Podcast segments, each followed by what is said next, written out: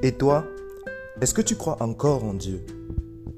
C'est la question qu'on a décidé de se poser dans cette aventure pour évaluer où on en est au niveau de notre foi.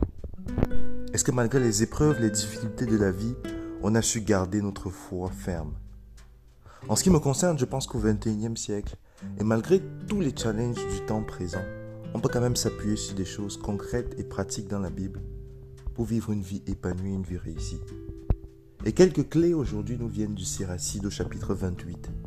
Ne pas garder rancune. Celui qui s'évenge éprouvera la vengeance du Seigneur pour tous ses péchés.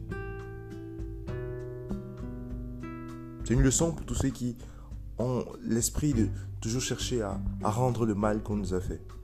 Est-ce que si Dieu utilisait la même mesure pour nous, est-ce qu'on subsisterait? Pardonne à ton prochain, alors si tu le demandes, tes péchés seront remis. Souviens-toi de ta faim et cesse de haïr. Pense à la mort et à la décomposition. Moi, quand j'ai lu ça, je me suis dit, mais si c'est une image forte, ça. La décomposition, c'est quelque chose. C'est pas joli quand même. Mais je pense qu'on a besoin de ça. On a besoin de ça parce que certaines personnes s'accrochent sur des choses tellement matérielles, tellement futiles. Quand tu vois l'effort qu'ils mettent à faire du mal à l'autre, je te dis, mais c'est pas possible. Je me souviens il n'y a pas très longtemps, j'assistais à une cérémonie de mariage. À la base, c'est pas quelqu'un que je connaissais directement. C'est juste un frère que je connaissais euh, dans une certaine communauté, mais pas, personnellement. Et je participais à ce mariage-là et à un moment donné, je suis tellement ému parce que c'était beau. Et je me dis, mais les gens qui voient et qui assistent à ce genre de choses, comment ils font pour après créer des difficultés, créer des problèmes dans les mariages des autres Tellement c'est beau.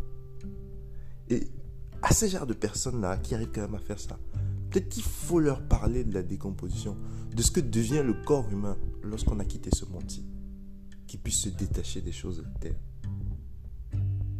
Ce passage Tiens-toi à l'écart des disputes et tu feras moins de péchés. C'est réel. Ceux qui recherchent toujours le conflit, ceux qui gardent toujours à l'esprit de Ah non, il m'a fait ça, je dois aussi. C'est clair que c'est eux. En tout cas, c'est une façon, c'est une porte par laquelle il y a beaucoup d'autres péchés qui peuvent venir derrière. Parce qu'il y a l'orgueil, il y a parfois le mensonge, il y a les calomnies, les insultes et beaucoup d'autres choses. Donc en se tenant à l'écart des disputes, on évite déjà beaucoup de choses. Le passage nous dit maudissez le calomniateur et son double discours, parce qu'il a fait périr des gens qui vivaient dans la paix. Beaucoup sont tombés victimes de l'épée, c'est-à-dire des guerres et du fait qu'on a, on les a tués par des armes.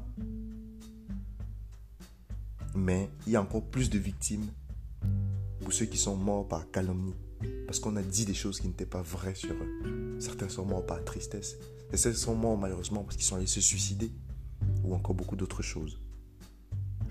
Tu entoures ta terre, tu entoures ton terrain d'une haie d'épines. Ton argent et ton or, tu le mets sous la clé. De la même manière, il faut que tes paroles soient aussi mesurées avec une balance et des poids. Le passage va même jusqu'à nous recommander de mettre une porte et des verrous à ce qui sort de notre bouche.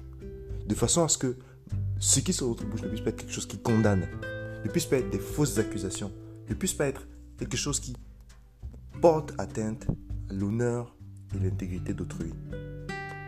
Je vous laisse méditer là-dessus et je vous souhaite une excellente journée. À bientôt.